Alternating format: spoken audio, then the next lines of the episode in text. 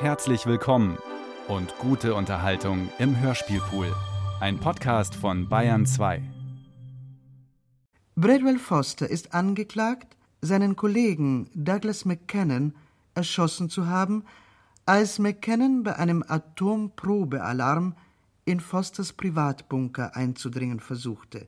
Zu seiner Verteidigung führte Foster an, er glaubte, es handle sich um einen wirklichen Atomalarm. Da sein Atombunker lediglich für drei Personen gebaut war, hielt sich Foster für berechtigt, von der Schusswaffe Gebrauch machen zu dürfen, denn die Gegenwart jeder weiteren Person in diesem Bunker hätte seine und seiner Familie Überlebenschance zunichte gemacht. So konnte das Gericht annehmen, Foster habe in Notwehr gehandelt, bis sich der Student Radewski meldete, der angab, Foster bereits vor dem Alarm darauf aufmerksam gemacht zu haben, dass es sich lediglich um einen Probealarm handelt.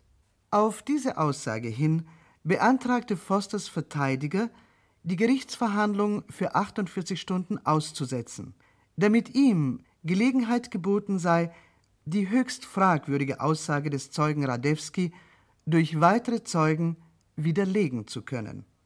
Hören Sie nun, meine Damen und Herren, die Fortsetzung des Prozesses. Der Gerichtshof setzt die Verhandlung fort. Josef Radewski, kommen Sie in den Zeugenstand. Schwören Sie, die Wahrheit zu sagen. Ja.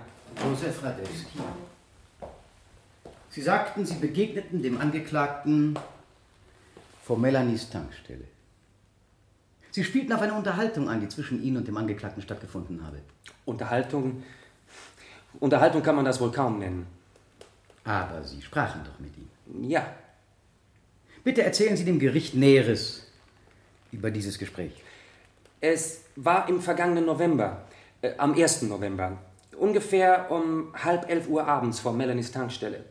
Ich war dort stehen geblieben, um mir Zigaretten zu kaufen und zu telefonieren. Gedankt haben Sie nicht. Doch, natürlich auch. Waren Sie allein unterwegs? Ja, ich war allein. Weiter. Die Telefonzelle, äh, es gibt dort nur eine einzige, war besetzt und es wartete noch jemand draußen, als ich hinkam. Wer war das? Er. Brad Foster also. Ja. Sie haben ihn angesprochen? Ich bat ihn um Feuer, er gab es mir. Ich fragte ihn, wohin er noch fährt. Er sagte es mir und ich sagte, äh, wollen Sie nicht hierbleiben, bis der Rummel vorbei ist? Doch schade um die Fahrt. Und er? Was hat er darauf erwidert? Nichts. Er, er wandte sich ab. Ich tippte ihm auf die Schulter und sagte, haben Sie denn die Bereitschaftsübung vergessen? Um Mitternacht wird alles evakuiert. Was hat er darauf erwidert? Nichts. Er konnte jetzt in die Telefonzelle. Sind Sie sicher, dass er auch gehört hat, was Sie zu ihm sagten? Aber ja, er musste es gehört haben. Ich danke Ihnen. Zeuge Radewski, was hatte Sie bewogen, diesem Prozess beizuwohnen? Ich sah, ähm, also das war am Montag früh, ein großes Foto von Brad Foster. In der Zeitschrift Time. Es fiel mir sofort auf, dass er aussah wie der Mann, dem ich damals am Abend des 1. November vor Melanies Tankstelle begegnet war. Ich dachte mir, wenn er das wirklich ist, dann, dann sollte ich das doch jemandem mitteilen. Und deswegen bin ich hier. Ja, und als Sie ihn im Gerichtssaal wiedersahen, waren Sie dann vollkommen sicher, dass es Brett Foster war? Ja, schon. Ja, warum haben Sie es dann nicht sofort laut und deutlich gesagt, als Sie ihn sahen? Hier im Saal.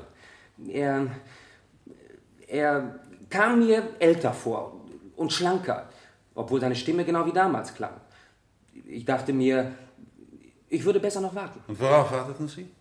Auf Einzelheiten, die Sie aufgreifen könnten, wie? Um dann einen erdichteten Vorfall darum herum weben zu können? Ich erhoffte mir davon so etwas wie eine Bestätigung, dass Foster wirklich der Mann war. Schließlich erwähnte dann Mrs. Foster, dass sie bei Melanies Tankstelle Halt gemacht hatten. Da gab es für mich keinen Zweifel mehr. Und, und ich habe mich gemeldet. Gab es wirklich keinen Zweifel mehr? Wer sollte es sonst gewesen sein? Und er gibt es doch auch zu, dass er dort war. Wer sonst also? Sie erzählten ihm von dem Probealarm, worauf er Ihnen zur Antwort gab? Nichts. Merkwürdig einseitige Unterhaltung, oder? Habe ich mir auch gedacht. Vermutlich haben Sie dieses ganze Zusammentreffen vorsätzlich und arglistig erfunden. Warum sollte ich so etwas getan haben? Es wird nicht allzu schwer sein, ein Motiv dafür zu finden. Vor zehn Tagen zum Beispiel wurde im Madison Square Garden eine Protestversammlung abgehalten. Waren Sie vielleicht auch dabei? Nein, Die Hauptredner der Versammlung forderten die Verurteilung Brett Fosters. ich habe davon gelesen. Sie und Ihre Familie kamen aus Europa als Flüchtlinge in unser Land. Ja, Und warum? meine Familie stammt aus Ostpolen. Mein Vater war Gutsbesitzer und Schwager eines Adligen. Die Sowjets haben unsere Güter verwüstet, mein Vater enteignet und seinen Bruder ermordet.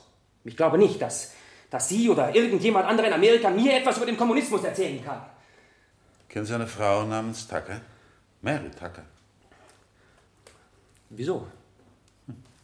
Keine weiteren Fragen. Euer Gnaden, nachdem mit dieser Aussage alles in ein neues Licht gerückt ist, möchte ich Bradwell Foster wieder aufrufen. Herr Verteidiger, haben Sie irgendwelche Einwände dagegen? Keine Einwände.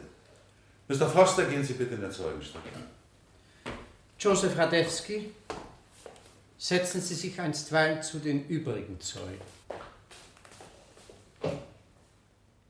Sie stehen noch unter Eid, Mr. Foster.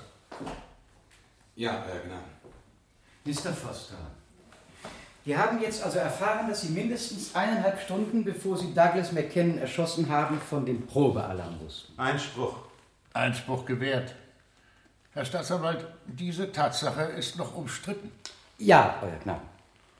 Mr. Foster, was war der Grund für Ihren Urlaub? Der Arzt hatte es so angeordnet. Hat er Ihnen schon früher einmal zu einem Erholungsurlaub geraten? Zweimal schon. Was haben Sie daraufhin unternommen? Nichts. Ich hatte damals einen komplizierten Vertrag auszuarbeiten. Inzwischen war die Sache zustande gekommen. Das bedeutete, dass ich es mir eine Zeit lang bequemer einrichten konnte. Heißt das, dass Sie entgegen den Anordnungen Ihres Arztes Ihre Gesundheit aufs Spiel gesetzt haben, indem Sie am Abschluss dieses Vertrages weitergearbeitet haben? Ja. Warum haben Sie das getan? Es war eine große Sache für die Firma. Hm, sollte nicht in allernächster Zeit die Stelle eines Vizedirektors vergeben werden? Ja. Und Sie hofften, diese Stelle zu bekommen? Ja, ich glaube, man hat auch mich in Betracht gezogen. Das muss aber dann doch ein harter Schlag für Sie gewesen sein, als Sie erfuhren, dass nicht Sie, sondern McKinnon zum Vizedirektor ernannt wurde. Das könnte ich nicht behaupten. Nicht? Wo Sie sich doch im wahrsten Sinn des Wortes krank gearbeitet haben, um diese Stelle zu bekommen? Um dann sehen zu müssen, dass Sie einem Jüngeren mit weniger Erfahrung zugesprochen wird? Sollen wir etwa glauben, dass diese Nachricht Sie völlig unberührt ließ? Ich erfuhr erst davon, als Mr. Preston, der Direktor unserer Firma, mich vor einigen Tagen im Gefängnis besuchte. Ihre Tochter hat erwähnt, dass Sie voriges Jahr im Sommer McKinnon nicht mehr ins Haus lassen wollten und dass Sie auf die Frage Ihrer Tochter, warum denn nicht, antworteten, manchmal ist er eben schwer zu verdauen. Ja, ich erinnere mich, dass ich das gesagt habe. Warum fanden Sie Ihren Nachbarn Douglas McKinnon manchmal schwer zu verdauen? Weil es, es flog ihm alles nur so zu. Ich meine, er hatte Geld, sah gut aus, war gebildet, kannte die richtigen Leute. Das muss so einem Menschen doch hier und da zu Kopf steigen. Sie beneideten ihn also. Sicher. Manchmal schon. Und nicht nur ich, andere auch. Am 1. November hörten Sie also die Sirenen und gingen mit Frau und Tochter in ihren Bunker hinunter. Wie kam es, dass Sie später die Entwarnung nicht hörten und wieder heraufkamen? Weil ich sie nicht gehört habe. War etwa die Musik zu laut? Ich habe Ihnen doch gesagt, dass der Radioapparat nicht funktionierte. Ihre Frau sprach von einer unerträglichen Stille.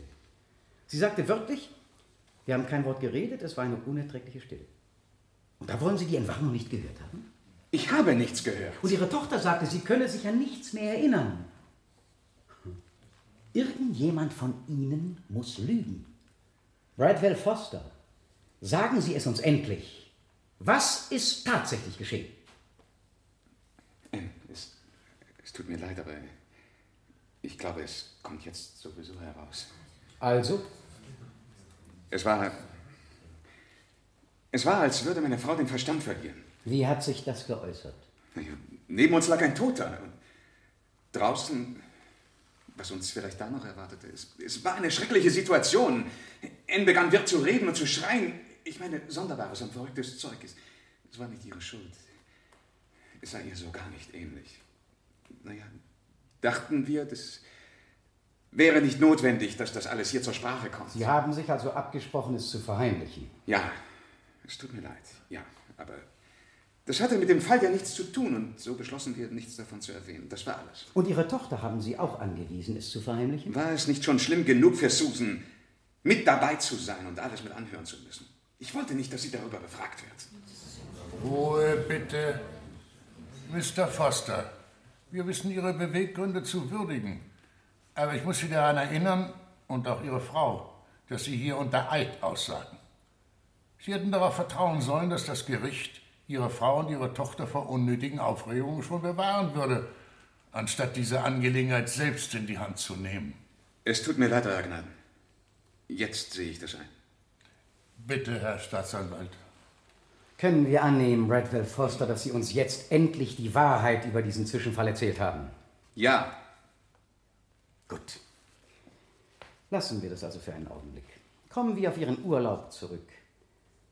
Wer hat den Ort ausgewählt? Ich. Und wer hat angeordnet, dass keine Post nachgeschickt werden soll? Ich. Mhm. Und wer beschloss am selben Abend, an dem die Bereitschaftsübung stattfinden sollte, am 1. November also, nach Hause zurückzukehren? Ich. Ein Tag früher? Und Sie hätten nicht länger Unwissenheit vortäuschen können. Ein Tag später und die Übung wäre bereits vorbei gewesen. Sie aber wählten den 1. November. Weil ich so lange Urlaub hatte.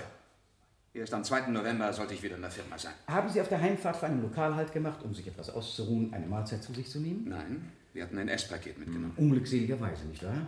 Denn wären Sie irgendwo eingekehrt, so hätten Sie unter Umständen etwas von dieser Übung erfahren müssen. Möglich. Aber ich wollte nicht zu spät nach Hause kommen.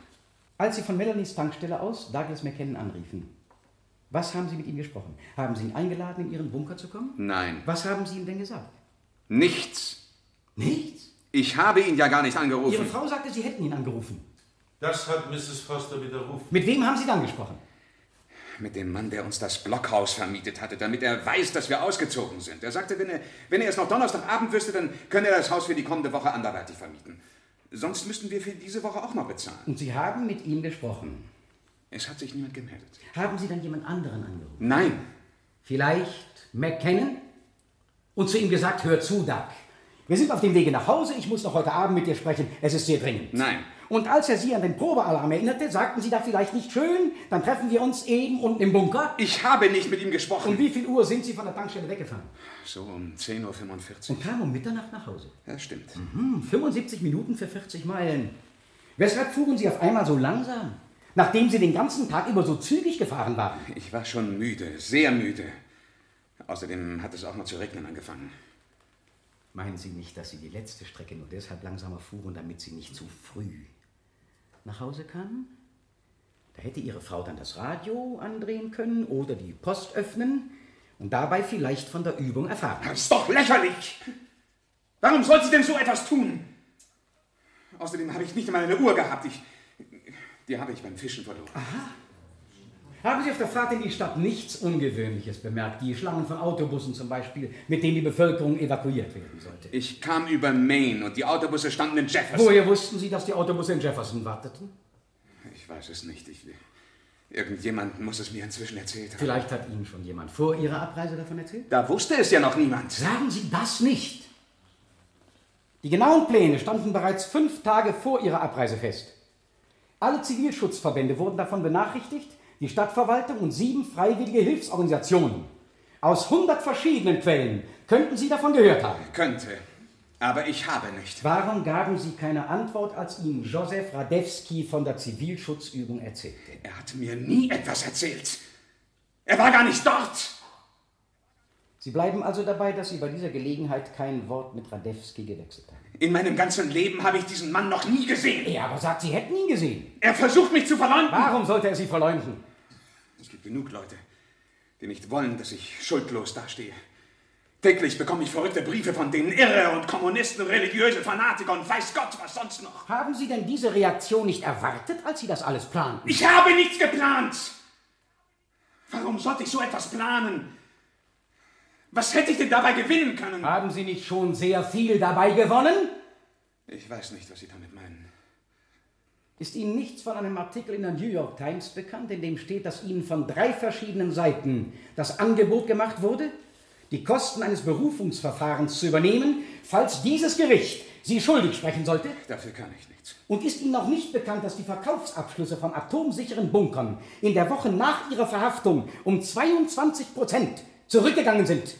Und dass zur selben Zeit die Stahl- und Zementaktien einen Rückschlag erlitten haben? Ich habe davon gelesen. Bilden Sie sich doch nicht ein, dass Sie die Sympathien einiger Journalisten und die Unterstützung einflussreicher Geldleute mit dem Geständnis gewinnen, McKennon aus persönlichen Hassgefühlen heraus getötet zu haben. Ich hatte ja gar keine Hassgefühle gegen ihn. Das wird sich noch herausstellen.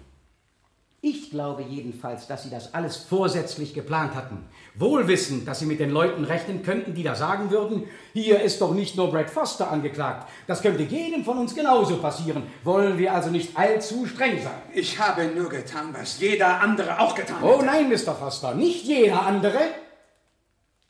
Was Sie da gemacht haben, verlangt ein Maß an Scharfsinn, Entschlossenheit und Geschicklichkeit, das nur wenige besitzen. Es war ein außerordentlich geschickt geplantes Verbrechen. Und wenn Joe Radewski nicht gewesen wäre, hätten Sie vielleicht damit auch durchkommen können. Bitte, Herr Verteidiger. Meine Damen und Herren Geschworenen, die Aufmerksamkeit des Gerichts wurde, wie es scheint, weitgehend vom entscheidenden Problem abgelenkt. Denn das Problem ist doch, ob ein Mann, der im Fall eines Atomkriegs Gewalt anwendet, um Eindringlinge von seinem Bunker fernzuhalten, freizusprechen ist oder nicht. Die einzige unbestrittene Tatsache in diesem Prozess ist, dass ein Unschuldiger erschossen wurde. Die einzige entscheidende Frage ist, warum dieser Schuss abgegeben wurde. Hat der Herr Verteidiger Angst, dass wir der Antwort zu nahe kommen? Das Einzige, das hier in Frage Ich steht... gestatte nicht, dass hier weiterhin durcheinander gesprochen wird. Schon gut, schon gut. Mr. Forster, bei all den verzweifelten Anstrengungen des Herrn Staatsanwalts, Sie mit einschüchternden Reden zu einem für Sie nachteiligen Geständnis zu bringen, war das weitaus Beste, was er hinsichtlich Ihrer Beweggründe aufdecken konnte, die Ernennung McKennons zum Vizedirektor. Na, nehmen wir an, McKennon hätte Ihnen davon Mitteilung gemacht. Wie hätten Sie darauf reagiert? Natürlich wäre ich enttäuscht gewesen. Wäre das ein vernichtender Schlag für Sie gewesen? Nein, sicher nicht. Ich hatte ja eine ganz gute Stellung. Und wäre das Ihrer Meinung nach ein hinlängliches Motiv für einen Mordplan? Das ist die verrückteste Annahme, die ich je gehört habe. Da will ich Ihnen gerne zustimmen. Die Anklage hat darauf hingewiesen, dass durch diesen Fall das öffentliche Interesse erweckt wurde. Und hat auch angedeutet, dass Sie, Bradwell Foster, das im Vorhinein bedacht und damit gerechnet hätten. Ja, so wurde das hingestellt. Sind Sie auch der Meinung, dass Sie infolge dieser Propaganda eine populäre Erscheinung wurden? Populär? Täglich bekomme ich die verrücktesten Briefe. Sie haben sich gleich viel Freunde wie Feinde geschaffen. Halten Sie diesen Umstand für besonders erfreulich? Wirklich nicht. Lag es jemals in Ihrer Absicht, es so weit zu bringen? Niemals hätte ich an so etwas gedacht. Ich danke Ihnen. Ich möchte jetzt wieder Mrs. Foster aufrufen. Mrs. Foster, kommen Sie bitte in den Zeugenstand. Sie stehen noch immer unter Eid, Mrs. Foster. Ja, Euer Gnaden. Mrs. Foster, abgesehen davon, dass Ihr Gatte angeblich glaubte, Sie alle wären in Lebensgefahr, könnte er Ihrer Meinung nach sonst noch irgendeinen privaten oder ganz persönlichen Grund gehabt haben, Douglas McKenna zu töten? Diese Frage ist unzulässig. Die Anklage verlangt von der Zeugin, den eigenen Ehemann zu beschuldigen. Ich weiß, dass es eine weit verbreitete Ansicht ist, eine Frau könne niemals gegen ihren Ehegatten aussagen. Aber ich muss Sie doch nicht daran erinnern, Herr Verteidiger, dass das nicht zutrifft. Gewiss, sie kann nicht gezwungen werden, gegen ihren Gatten auszusagen. Aber wenn sie es freiwillig auf sich nimmt, verzichtet sie dadurch auf dieses Vorrecht. Also, Mrs. Foster, wollen Sie aussagen? Ja, Euer Gnaden. Herr Staatsanwalt, wiederholen Sie die Frage. Mrs. Foster, ist Ihnen irgendein persönlicher Grund bekannt, den Ihr Gatte gehabt haben könnte, McKennon zu töten? Ja. Würden Sie bitte dem Gerichtshof sagen, was das für ein Grund war? Ich. Ich hatte ein Verhältnis mit ihm. Mit McKennon. Ja. Wie lange hat diese Verbindung zwischen Ihnen und McKennon bestanden? Die letzten acht Monate. Und Ihr Gatte? Wusste er davon? Ich weiß es nicht. Soll das heißen, dass er das jetzt eben zum ersten Mal erfahren hat? Nein. Ich sagte es ihm damals, in dieser Nacht im Bunker. Bevor er McKennon erschoss? Nachher. Und das ist auch die richtige Erklärung für Ihren hysterischen Anfall im Bunker. Weil Sie mit ansehen mussten, wie der Mann, den Sie liebten, vor Ihren Augen erschossen wurde. Ja, Brett sagte damals, er hätte es für mich getan. Für mich. Und da habe ich ihm dann alles über mich und Douglas gesagt. In Gegenwart Ihrer Tochter. Ich hatte jede Beherrschung verloren. Ich konnte nicht anders. Gab es eine Möglichkeit, dass Ihr Gatte von dem Verhältnis zwischen Ihnen und McKennon wusste, bevor er ihn erschoss? Er ließ sich davon nie etwas anmerken. Aber die Möglichkeit bestand. Ja. Ich danke Ihnen, Mrs. Foster. Mrs. Foster, als der Herr Staatsanwalt Sie fragte, warum Ihr Gatte Ihrer Meinung nach McKinnon erschossen habe, sagten Sie, ich glaube, er hat den Kopf verloren. Das war doch Ihre Antwort, nicht wahr? Ja. Aber das war vor Radewskis Aussage. Jetzt glaube ich, dass er sich vorher alles ausgedacht hat. Mrs. Foster, sind Sie sich über die Tragweite der Aussage, die Sie soeben gemacht haben, sowie über die möglichen Folgen für Ihren Gatten im Klaren? Ja. Möchten Sie sich Ihre Antwort nicht doch noch einmal überlegen? Nein, Euer Gnaden. In welchem Zeitraum, sagten Sie, haben Sie mit McKinnon Ehebruch begangen? In den letzten acht Monaten. Haben Sie Ihren Gatten während dieser ganzen Zeitspanne betrogen? Das habe ich doch schon gesagt. Folglich müssen Sie ihn auch belogen haben. Was hätte ich denn sonst tun sollen? Ihm die Wahrheit sagen und einen glatten Bruch herbeiführen. Ich hätte ihn nicht verlassen können. Wir haben also festgestellt, dass Sie Ihren Gatten so oft es nötig war angelogen haben, um Ihr Verhältnis mit einem jüngeren und wohlhabenderen Mann verborgen zu halten.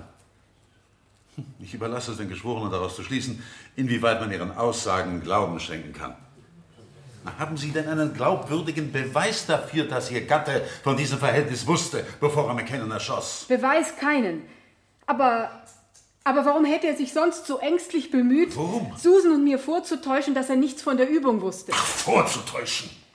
Wieso vermuten Sie, dass er Ihnen das vortäuschte? Weil ich es doch selbst, hier im Saal, mit eigenen Ohren hören konnte, wie Radewski sagte, dass er ihm davon erzählt hat. Was Ihr Gatte aber in Abrede stellt. Ja, ich weiß. Als Sie bei der Tankstelle Halt machten und Ihr Gatte telefonieren ging, sahen Sie da Radewski? Ich sah, wie Brett mit jemandem sprach. Konnten aber nicht sehen, wer das war. Nein, ich war zu weit entfernt. Und es war ja Nacht. Da kann es also auch jemand anderer gewesen sein. Ja, Sie müssen Ihren Mann sehr hassen, Mrs. Foster. Nein. Sind aber bereit, auf die unbestätigte Behauptung eines Wildfremden hin, der Sache Ihres Gatten den größtmöglichen Schaden zuzufügen. Obwohl Sie genau wissen, dass er Ihr Vertrauen jetzt mehr braucht als je zuvor. Ich habe es ja versucht, ihm zu vertrauen. Doch als Doug bereits tot war. Ich dachte, es wäre ein Unfall gewesen. Er hätte in einer Panikstimmung gehandelt.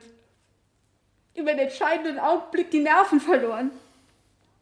Ich wollte zu ihm halten. Ihn nicht verlassen. Er tat mir leid. Und warum sind Sie nicht bei diesem hochherzigen Entschluss geblieben?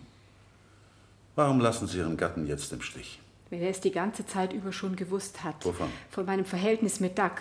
Dann war das kein Unfall, dann war es Absicht. Eiskalt berechnete Absicht.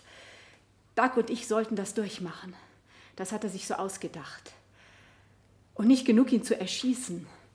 Er tat es, während ich dabei stand und zusehen musste, damit er beobachten konnte, wie ich langsam den Verstand verliere. Und damit er dann, nachdem er es getan hatte, sich noch an mich wenden konnte und Mitleid fordern und Hilfe und auch bekam. Wollen Sie mir einreden, dass ich nach all dem ihm noch irgendetwas schuldig bin? Ja, sollen wir das so verstehen, dass allein die Aussage von Joseph Radewski es bewirkt hat, dass Sie die Handlungen Ihres Gatten jetzt so ganz anders auslegen? Nicht allein das, was Radewski sagte, war der Grund. Aber als er davon sprach, fühlte ich instinktiv, dass dadurch Dinge, denen ich damals keine allzu große Bedeutung schenkte, auf einmal Gewicht bekamen. Was für Dinge? Die ganze Zeit über. Als ich Brett das von mir und Douglas sagte, da lächelte er.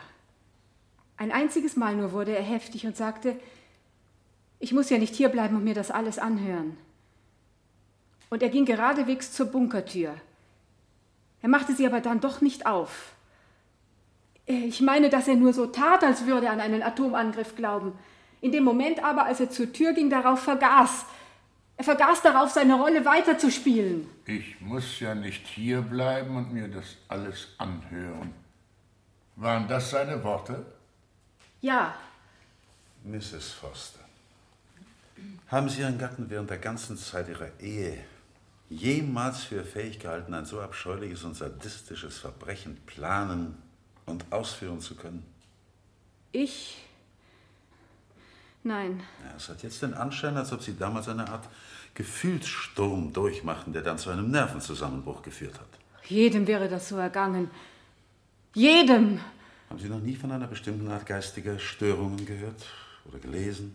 Wobei der Patient die Menschen, die er aufs innigste geliebt hat, auf einmal zu hassen beginnt und ihnen fantastische Formen bösartiger Verfolgungen unterschiebt? Nein, ich bin nicht verrückt. Also davon ist doch gar keine Rede, Mrs. Foster. Ich wollte Sie und auch die Geschworenen nur daran erinnern, dass Sie ein schreckliches Erlebnis hinter sich haben und dass Sinnesänderungen innerhalb Ihrer Aussage nicht allzu streng beurteilt werden sollten. Keine weiteren Fragen. Das ist nicht wahr. Das ist doch nicht wahr. Bitte, Mrs. Foster, verlassen Sie den Zeugenstand. Wollen Sie jetzt kurz zusammenfassen, Herr Verteidiger? Ja, noch nicht, Euer Gnaden. Ich stelle zuvor noch den Antrag einer neuen Zeugen aufzurufen, um Radewskis Aussage zu widerlegen. Ihrem Antrag wird stattgegeben. Mrs. Mary Tucker, bitte. Sie wartet draußen vor dem Saal. Bitte, Mrs. Tucker, kommen Sie herein. Zum Zeugenstand, bitte.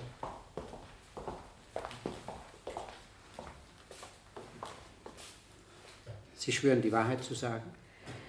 Ja. Mrs. Tucker, Sie wohnen in der Everton Street, Nummer 254. Ja, mit meiner Tochter. Ich möchte, dass Sie dem Gericht erzählen, was sich am Abend des 1. November ereignet hat. Jetzt gleich? Ja, bitte. Also, am Abend des 1. November, so ungefähr um 20 nach 10, da klopft es auf einmal an der Tür. An der Tür zu Ihrem Zimmer in der Everton Street. Richtig. Und als ich hereinrief, kam Joradewski ins Zimmer. Uns sagte Radewski, dass er 20 Minuten nach 10, 40 Meilen von unserer Stadt entfernt bei Melanis Tankstelle war. Davon weiß ich nichts. 20 nach 10 war er jedenfalls an meiner Tür. War das vielleicht vormittags um 20 nach 10? Nein, Euer Gnaden, am Abend. Und Sie sind ganz sicher, dass er es war? Natürlich war er es. Joe Radewski, Mrs. Radewskis Sohn von zwei Stock über uns. Was wollte er? Na, er wollte wissen, ob seine Mutter bei uns war. Sie war nämlich fortgegangen und hatte ihm keine Schlüssel zurückgelassen. Ah, Sie sagten, dass er seine Mutter suchte. Äh, war sie denn bei Ihnen? Nein. Später erfuhr ich dann, dass sie einen Häuserblock weitergegangen war, um sich junge Perserkatzen anzusehen. Junge Perserkatzen? Ja, Perserkatzen. Es stand nämlich in der Zeitung, dass junge Perserkatzen an nette Leute billig abzugeben wären. Können Sie dem Gericht irgendeinen Beweis anbieten, dass es sich damals wirklich um den 1. November handelte? Oh, gewiss kann ich das. Es war der Tag vor der Hochzeit von Frau Larsens Tochter. Die Hochzeit war am 2. November. Man hat mich eingeladen. Also, wenn Sie mir nicht glauben, ich habe da einen Karton mitgebracht. Bitte, hier, Herr Verteidiger. In dem Karton ist noch ein Stück vom Hochzeitskuchen. Jetzt natürlich schon ausgetrocknet und steinhart. Aber die Aufschrift, die können Sie noch sehen. Larsen Carpanini. Und das Datum, der 2. November. Und da ist doch noch ein Silberglöckchen. Ich danke Ihnen, Mrs. Tucker. Mrs. Tucker, war sonst noch jemand anwesend, als Joe Radewski ihrer Aussage nach an ihre Zimmertür geklopft hat? Oder Nein, ich war nicht allein. Es waren außer mir noch sechs Personen da. Sechs? Ja, donnerstags habe ich immer Freundinnen bei mir. Und alle haben sie ihn gesehen. Vielleicht war das gar nicht um 10.20 Uhr? Vielleicht sahen Sie ihn um neun, bevor er zur Tankstelle fuhr. Oder vielleicht viel später, um halb zwölf, als er zurückkam? Es war 20 Minuten nach zehn. Sind Sie so sicher? Wieso können Sie das so entschieden behaupten? Nur weil es sich nicht mehr lohnte, wieder anzufangen, nachdem er uns unterbrochen hatte. Für gewöhnlich bleiben wir bis halb elf beisammen. Äh, was wieder anfangen? Die Sitzung. Eine spiritistische Sitzung, nicht wahr? Der Zeuge Radewski sagte mir, dass Sie spiritistische Sitzungen abhalten. Das ist gelogen. Ich habe nie was mit Spiritismus zu tun gehabt. Ein Hellseher ist ganz was anderes als ein Medium. Eine Hellseherin wollen Sie also sein. Mhm. Soll das heißen, dass Sie Ereignisse voraussagen können? Ja. Und was erwarten sich diese Frauen, die jeden Donnerstagabend zu Ihnen kommen? Ich sage Ihnen Dinge, die Sie auf andere Weise nicht erfahren können. Durch eine Art übersinnliche Wahrnehmung? Ich weiß es eben. Und die Frauen? Bezahlen die Ihnen etwas dafür? Und sie lassen manchmal Geschenke zurück. Mhm. Ist denn nie eine dieser Frauen zu Ihnen zurückgekommen und hat gesagt, Sie haben mir das und das erzählt, aber es ist nicht eingetroffen? Nie. Nie? Nicht ein einziges Mal. Mhm. Mrs. Tucker, machen Sie einen Unterschied zwischen der Wahrheit, die hier vor Gericht von Ihnen verlangt wird, und der Art der Wahrheit, die Sie Ihren Kunden verkaufen? Von verkaufen kann keine Rede sein. Oder auch kostenlos mitteilen? Was wahr ist, ist wahr. Wenn Sie einerseits einen Mann mit Ihren eigenen Augen in ein Zimmer kommen sehen, andererseits aber im Verlauf Ihrer okkulten Sitzungen wahrnehmen, dass ein Mann ein Zimmer betreten hat, würden Sie in der Gültigkeit dieser beiden Wahrnehmungen irgendeinen Unterschied sehen? Gültigkeit? Ich meine, wären Sie in beiden Fällen bereit zu schwören, dass sich das alles wirklich ereignet hat und wahr ist? Ja. Euer Gnaden, damit ist bewiesen, dass diese Zeugin unfähig ist, die Bedeutung des Wortes Wahrheit im Sinne des Gesetzes zu erfassen. Und dass sie deshalb die Bedeutung des von ihr geleisteten Eides in keiner wie immer gearteten Weise begreifen kann. Sie ist nicht fähig, vor Gericht Zeugnis abzulegen.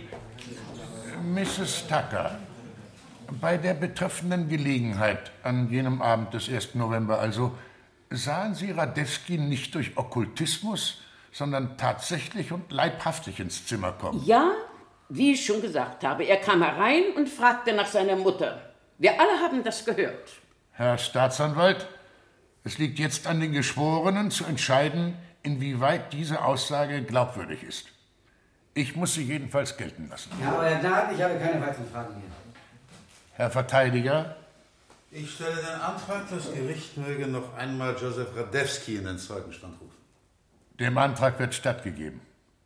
Josef Radewski, kommen Sie in den Zeugenstand, bitte. Sie stehen noch unter Eid. Zeuge Radewski, Sie haben im Verlauf Ihrer Aussage behauptet, am 1. November um 10.30 Uhr bei Melanies Tankstelle mit Bradwell Foster gesprochen zu haben. Ja. Mrs. Tucker aber sagt, dass Sie zu diesem Zeitpunkt in Mrs. Tuckers Zimmer mit ihr gesprochen haben. Ich? Ja, die beiden Orte, Melanies Tankstelle und Frau Tuckers Wohnung, liegen etwa 40 Meilen voneinander entfernt, Mr. Radewski. Ja. Na, wie erklären Sie sich diesen Widerspruch? Sie ist ein, ein geldgieriges, gewissenloses altes Weib. Und ein Scharlatan. Das ist keine Antwort auf meine Frage. Doch. Sie hasst mich, weil ich versucht habe, sie bloßzustellen. Sie meinen, die Aussage der Zeugin war nicht richtig? Natürlich meine ich das. An die Sache mit dem Schlüssel kann ich mich noch erinnern. Das aber war eine Woche vorher. Mrs. Tucker hat Freundinnen, die gerne bereit sind, ihren Bericht zu bestätigen. Eine Mrs. Larsen und äh, Mrs. Rosenzweig. Ja, ein paar analphabetische alte Schachteln. So verrückt wie sie selbst. Die würden alles sagen, was sie ihnen anschafft. Die haben ja Angst vor ihr. Vor dieser alten Schmarotzerin. Wenn Mrs. Tuckers Kundschaft sich auf analphabetische alte Schachteln beschränkt, wie kommt es dann, dass Sie dort Ihre Mutter gesucht haben?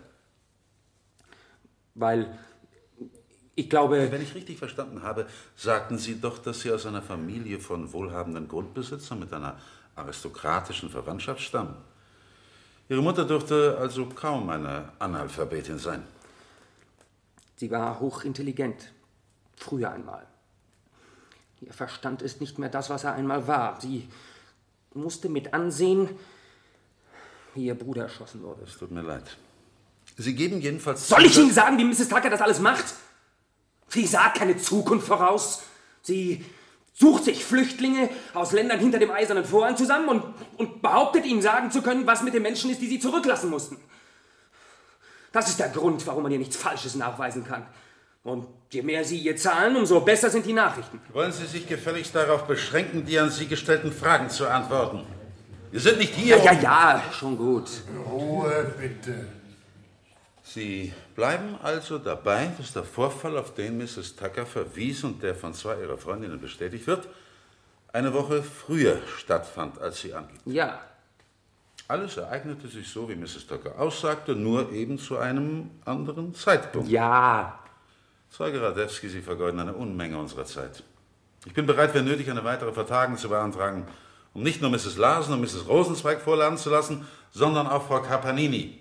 Sie ist Lehrerin und ganz gewiss keine Analphabetin. Oder wollen Sie jetzt zugeben, dass Sie es sind, der hinsichtlich des Zeitpunktes gelogen hat? Ja, vielleicht hilft Ihnen das, was hier in der Zeitung steht, sich zu entschließen. Hier, lesen Sie bitte die Anzeige, die ich unterstrichen habe. Ja, lesen Sie laut. Bitte, dass wir es alle hören. Perserkätzchen zu verkaufen, an nette Leute billig abzugeben. Und das Datum? Oben auf der Seite? Donnerstag, 1. November. Sie haben also gelogen. Sie haben Brett Foster nie von der Bereitschaftsübung erzählt. Nein. Sie haben überhaupt nie mit ihm gesprochen? Nein. Und bevor Sie ihn hier im Gerichtssaal sahen, haben Sie ihn noch nie in Ihrem Leben gesehen? Nein. Ich danke Ihnen. Zeuge Radewski, haben Sie eigentlich einen Begriff von dem Ausmaß und der Schwere Ihres Vergehens? Sie haben Foster fälschlich und böswillig beschuldigt, um damit zu erreichen, dass er im Sinne der Anklage schuldig gesprochen wird. Böswillig nicht. Warum sollte ich ihn hassen? Er ist ja viel zu unwichtig. Zu unwichtig? Können Sie vielleicht den Geschworenen erklären, was Sie für wichtig halten? Nur eines ist wichtig. Dass mit diesem Prozess endlich Schluss gemacht wird. Dieser Prozess hier ist ein Zeitzünder. In dem Augenblick, wo ein Urteil gefällt wird, geht er in die Luft. Niemand weiß, wie der Urteilsspruch lauten wird. Das ist ja auch völlig egal. Wenn Sie ihn freisprechen, werden die Kommunisten sagen, das Einzige, was man bei uns verteidigt, bei uns hier in den Staaten, sind die Reichen und die Rücksichtslosen. Und wenn Sie ihn schuldig sprechen, wird es Unruhen und Ausschreitungen geben. Alle, die bereits einen, einen privaten Atombunker besitzen, werden jedes Vertrauen dazu verloren haben. Die Frage, die Sie hier zu beantworten versuchen, kann niemals beantwortet werden. Wenn einmal Atombomben fallen, dann gibt es keine, keine Moralbegriffe mehr. Ihr Versuch, diese Frage zu beantworten, wird einzig und allein für die Kommunisten von Nutzen sein. Die lachen über Sie. Wir sind nicht hier, um uns Ihre politischen Tiraden anzuhören. Sie sind ja der Ansicht, dass sich jeder Urteilsspruch unheilvoll auswirken würde. Ja. Warum haben Sie dann versucht, die Geschworenen dahingehend zu beeinflussen, einen Schuldspruch zu fällen? Vergangene Woche war das noch ein politischer Fall. Heute war es etwas ganz anderes. Heute ging es um einen Mann, seine Frau und deren Liebhaber. Egal, was jetzt mit ihnen geschehen wäre, nichts hätte mehr den Senat erschüttern oder den Kreml erfreuen können. Ich wollte ihnen einen Ausweg aus dieser Situation zeigen. Sie aber waren alle zu stumpfsinnig, um das zu begreifen. Und dass dabei das Leben eines Menschen auf dem Spiel stand, das bedeutet Ihnen gar nichts? Gerade darin, wie hoch der Wert eines Menschenlebens einzuschätzen ist, unterscheidet sich unser Regierungssystem von dem, was Sie angeblich so verabscheuen. Sie haben hier unter Eid falsch ausgesagt. Ich lasse Sie in Haft nehmen. Abführen. Kommen Sie mit. Schriftführer, kümmern Sie sich darum, dass gegen Radewski Anklage erhoben wird. Jawohl, euer Gnade. Äh, bleiben Sie noch hier, Mrs. Foster. Sie haben keine Erlaubnis, den Saal zu verlassen, Mrs. Foster. Sie werden noch einige Fragen zu beantworten haben. Kommen Sie in den Zeugenstand. Ruhe, bitte. Ruhe. Mrs. Foster, durch die Lügen des letzten Zeugen sind die strittigen Punkte dieses Prozesses äußerst unklar geworden. Ich möchte, dass dem Angeklagten und seiner Frau Gelegenheit gegeben wird, ihre Aussagen entsprechend der letzten Entwicklung zu klären. Bitte, Herr Verteidiger. Mrs. Foster, begreifen Sie jetzt und glauben Sie es auch, dass diese sogenannten Enthüllungen Radewskis nichts als ein Lügengewebe waren? Ja, ich glaube schon. Ganz sicher war es das. Ganz sicher ist es aber auch, dass Ihr Gatte hinsichtlich der Ereignisse bei Melanies Tankstelle die Wahrheit gesagt hat. Begreifen Sie das, Mrs. Foster? Und glauben Sie das auch? Ich weiß nicht mehr, was ich glauben soll. Ich will es Ihnen sagen. Als der Herr Staatsanwalt darauf hinwies, Ihr Gatte könnte möglicherweise ein kaltblütiger Mörder sein, haben Sie da diesen Gedanken nicht vermutlich deshalb aufgegriffen, weil Sie im Unterbewusstsein daran glauben wollten? Ich. Sie wollten daran glauben. Und warum? Weil dadurch Ihr Schuldgefühl, das durch den Betrug an Ihrem Gatten entstanden ist, kleiner geworden wäre. Ich. Ach, ich, ich habe es so satt, immer darüber nachdenken zu müssen. Aber Sie werden doch zugeben, dass das möglich wäre. Mrs. Foster, in diesem Prozess geht es um das Leben Ihres Gatten. Vielleicht war es so. Und wenn es so war, dann. dann möge mir Gott vergeben. Das wird er hoffentlich tun, Mrs. Foster. Herr Staatsanwalt, haben Sie noch Fragen an die Zeugen? Nein, Euer Gnaden. Mrs. Foster, Sie können den Zeugenstand verlassen. Bleiben Sie aber bitte noch hier im Saal. Bradford Foster, kommen Sie noch mal in den Zeugenstand. Mr. Foster, wir wissen jetzt, dass Radewski gelogen hat, als er aussagte, er habe mit Ihnen am 1. November von der Zivilschutzübung gesprochen. Ich möchte jetzt noch ganz kurz die Punkte, die von der Anklage so sehr bezweifelt wurden, ein für allemal aufklären. Erstens, welche Art waren Ihre Beziehungen zu McKinnon? Wir kamen im Großen und Ganzen recht gut miteinander aus. Wussten Sie von seiner Beziehung zu Ihrer Frau? Nein. Als Ihre Frau Ihnen von dieser Angelegenheit erzählte, haben Sie da laut Angabe Ihrer Gattin gelächelt? Ich versuchte, sie zu beruhigen. Das war alles. Sie sagte eine Menge abenteuerlicher Dinge über McKinnon und sie. Vielleicht, weil sie mir wehtun wollte. Aber damals glaubte ich, sie habe das alles erfunden. Warum wollten Sie die Tatsache, dass Ihre Frau im Bunker eine Art hysterischen Anfall hatte, verheimlichen? Nur wegen Susan, unserer Tochter. Haben Sie zu irgendeinem Zeitpunkt im Bunker gesagt, ich muss ja nicht hier bleiben und mir das alles anhören? Ja, das habe ich gesagt. Sie hat mich völlig fertig gemacht. Ich konnte sie nicht zum Schweigen bringen. Für eine Sekunde vergaß ich, wo wir waren, auch, auch den Atomangriff. Und Sie trugen es Ihrer Frau nicht nach, dass sie Ihnen das alles gesagt hatte? Noch dazu in Gegenwart der Tochter? Nein. Sobald sie sich beruhigt hatte, gab ich ihr ein Schlafpulver, führte sie in den zweiten Raum und half ihr beim Niederlegen. Und wann war das etwa? Längere Zeit nach dem Anfall? Ich weiß nicht. So um zwei Uhr vielleicht. Wie ich schon sagte, ich hatte keine Uhr bei mir. Jedenfalls, ich deckte sie zu und sie schlief dann durch, bis ich sie um halb elf weckte. Kaum das Betragen eines eifersüchtigen und aufgebrachten Ehemannes. Haben Sie bei Melanies Tankstelle außerhalb der Telefonzelle überhaupt mit jemand gesprochen? Nur mit dem Tankwart. Er brachte mir das Wechselgeld. Mr. Foster, bitte sagen Sie uns jetzt abschließend, warum haben Sie McKinnon erschossen? Ich dachte, ich müsste andere Leute daran hindern, in unseren Bunker hereinzukommen. Ich glaubte, dass wir sonst alle sterben würden. Sie hatten keine andere Veranlassung, keinen anderen Beweggrund. Nein. Ich danke Ihnen.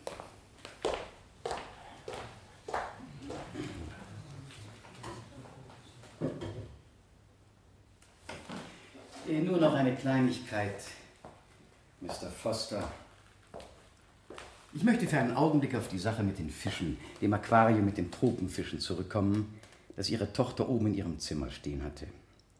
Als sie in jener Nacht vom Urlaub zurückkamen, ging Ihre Tochter doch gleich hinauf, um nachzusehen, ob mit den Fischen alles in Ordnung war. War alles in Ordnung? Soviel ich weiß, ja. Wer fütterte die Fische während ihrer Abwesenheit? Eine Freundin von Susan kam jeden zweiten Tag ins Haus. Mhm. Und wie stand es mit der Wassertemperatur? Die regelte ein kleiner Heizkörper. Ah, ein elektrischer Heizkörper. Ja. Ja, aber Sie waren doch einen Monat lang fort. War der Heizkörper denn die ganze Zeit über in Betrieb? Ja. Wir haben den Hauptschalter nicht ausgeschaltet. Ich danke Ihnen. Mr. Foster, ich habe hier die Aussage, die Leutnant O'Brien gemacht hat. O'Brien sagte, ich fragte ihn, warum er nicht schon früher die Meldung gemacht hätte. Mr. Foster antwortete, wir dachten, es hätte einen Atomangriff gegeben. Wir haben die ganze Nacht in unserem Bunker verbracht, bis vor ganz kurzer Zeit. Ich fragte ihn, ob er wüsste, wer der Mann war. Er sagte, er heißt McKinnon und wohnte nebenan. Mr. Foster, ist das die wahrheitsgetreue Wiedergabe Ihres Telefongesprächs mit Leutnant O'Brien? Ja. In jeder Einzelheit wahrheitsgetreu? Ja.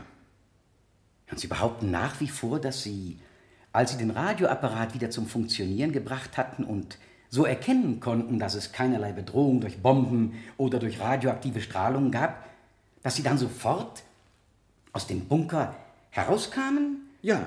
Und geradewegs ins Haus gingen und sofort die Polizei anriefen, um zu sagen, was geschehen war? Ja. Ist Ihnen auf dem Weg ins Haus irgendjemand begegnet? Nein. Wie konnten Sie dann wissen, wie spät es war? Wie meinen Sie das? Der Leutnant fragte Sie, um welche Zeit Sie aus dem Bunker herauskamen, und Sie sagten, vor wenigen Minuten ungefähr um halb elf. Ja. Wie wussten Sie, dass es halb elf war? Ich sagte Ihnen ja, dass, dass ich geradewegs ins Haus ging und es, es war gerade halb elf vorbei. Ja, das weiß ich bereits. Und dem Leutnant sagten Sie ja dasselbe. Aber wieso wussten Sie, wie spät es war? Sie waren doch die ganze Nacht über im Bunker gewesen. Ihre Gattin hatte ihre Armbanduhr im Badezimmer liegen. Ihre Tochter Susan hatte ihre Uhr auch schon abgenommen und oben im Schlafzimmer liegen. Und Sie selbst, Mr. Foster, haben Ihre Uhr, wie Sie uns sagten, beim Fischen verloren. Das stimmt. Wieso wussten Sie dann, dass es halb elf war? Na ja, zu dieser Zeit funktionierte doch das Radio schon. Welchen Sender hatten Sie eingestellt? Ich weiß nicht, welcher Sender das war. Irgendein Wunschkonzert. Zuerst gab es einige Reklamedurchsagen und dann hörte ich, wie der Ansager für die Hausraum ein, ein paar blöde Witze zum Besten gab. Aber ich, ich habe nicht nachgesehen, was für ein Sender das war. Ich habe mich genau informiert, Mr. Foster. Es gibt zwei Stationen, die um diese Zeit Schallplattenmusik brachten, aber keine von beiden gab zwischen 10 und 11 Uhr vormittags Zeitansagen durch. Nicht? Aber ich. Na? Mr. Foster. Wie war das? Das ist doch sicher nur ein winziges Detail. Was ist denn so schwer dabei? Einen Augenblick. Ich, ich versuche ja nur nachzudenken. Sie haben gelogen. Nicht wahr? Als Sie sagten, Sie hätten Ihre Uhr verloren. Wie? Ich habe sie wirklich verloren. Vielleicht hilft es Ihnen, wenn wir rekapitulieren, was Sie taten. Sobald es Ihnen gelungen war, den Radioapparat zu reparieren, erkannten Sie sofort, dass es keinen Krieg gab. So verließen Sie den Bunker, wussten aber nicht, wie spät es war, denn Sie hatten ja keine Uhr. Und im Radio wurde keine Zeit angesagt. Sie gingen in Ihr Haus, sofort zum Telefon, und im Verlauf Ihres Gesprächs mit dem Leutnant erwähnten Sie, dass es halb elf war. Richtig. Das stimmt. Im Wohnzimmer. Ich telefonierte vom Wohnzimmer aus und dort ist eine Uhr. Eine ganz einfache Erklärung, nicht wahr? Nur, dass sie nicht stimmen kann. Wieso nicht? Sie waren doch einen Monat lang von zu Hause fort. Die Uhr muss längst stehen geblieben sein. Da irren Sie sich, Herr Staatsanwalt. Es ist eine elektrische Uhr. Und die ging immer ganz genau. Und den Hauptschalter hatten wir nicht ausgeschaltet. Wegen des Aquariums, ich weiß, natürlich. Als Sie der Leutnant also nach der Zeit fragte. Da sah ich einfach auf die Uhr. Und wie spät war es auf dieser Uhr? Es war. Es war 9 Uhr. Sie sagten dem Leutnant aber 10.30 Uhr? Ich habe natürlich die Dauer der allgemeinen Stromabschaltung dazugerechnet. 90 Minuten, eineinhalb Stunden. Wieso wussten Sie damals, dass die Stromabschaltung 90 Minuten gedauert hat? Naja, die, die Stromabschaltung, Ihnen gesagt habe, ganz natürlich. Der Strom war abgeschaltet worden. Wir alle haben Ihnen das doch erzählt. Da sehen Sie doch im Protokoll nach. Sie werden darauf kommen, dass wir gesagt haben, wir waren gerade im Haus, als das Licht ausging. Fragen Sie doch N. Sie werden es Ihnen sagen. N, bitte. Bradwell Foster. Sie sagten hier vor Gericht aus, dass Sie von der Bereitschaftsübung nichts wussten. Ergo können Sie auch nicht gewusst haben, was jeder in der Stadt wusste, wie lange nämlich die Stromabschaltung dauern würde. Sie aber wussten es. Bitte, N, hilf mir. Nachdem Sie Ihre Frau durch eine Hölle von Schrecken und Entsetzen gejagt haben, wodurch fast jede Frau dazu getrieben worden wäre, den Verstand zu verlieren. N, bitte. Für einen Mann, der betrogen worden ist und aus diesem Grund zum Mörder wurde, kann man wenigstens Mitleid empfinden. Für einen Mann, der solch ein Verbrechen zu verheimlichen sucht, kann man wenigstens Verständnis aufbringen. Sie aber, der Sie versucht haben, all unsere Nöte und Verwirrungen der letzten Jahrzehnte die panische Angst vor feindlichen Atomangriffen für ihre erbärmlichen und rachsüchtigen Pläne auszunützen. Hilf mir, N. Nein. Brad Foster. Niemand wird Ihnen jetzt noch helfen. Niemand.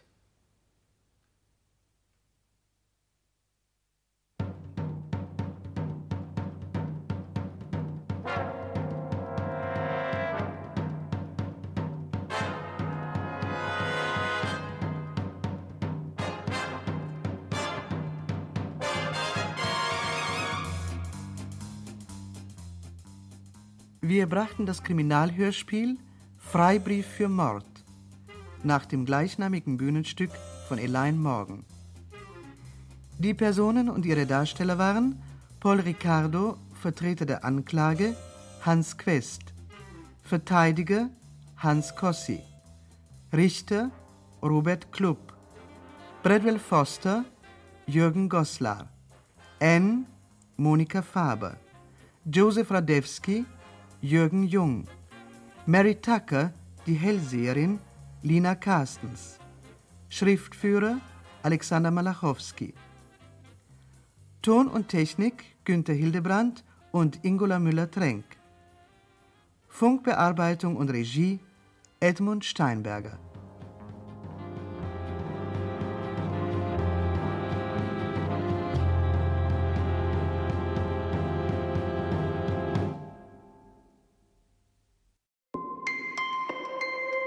Lust auf mehr Hörspiel? Weitere Hörspielkrimis finden Sie in unserem Hörspielpool. Sie sehen zwei Pistolen auf sich gerichtet. Also, machen Sie keine Dummheiten. Hörspielpool in der ARD Audiothek und überall, wo es Podcasts gibt. Jede Zeit ist Hörspielzeit.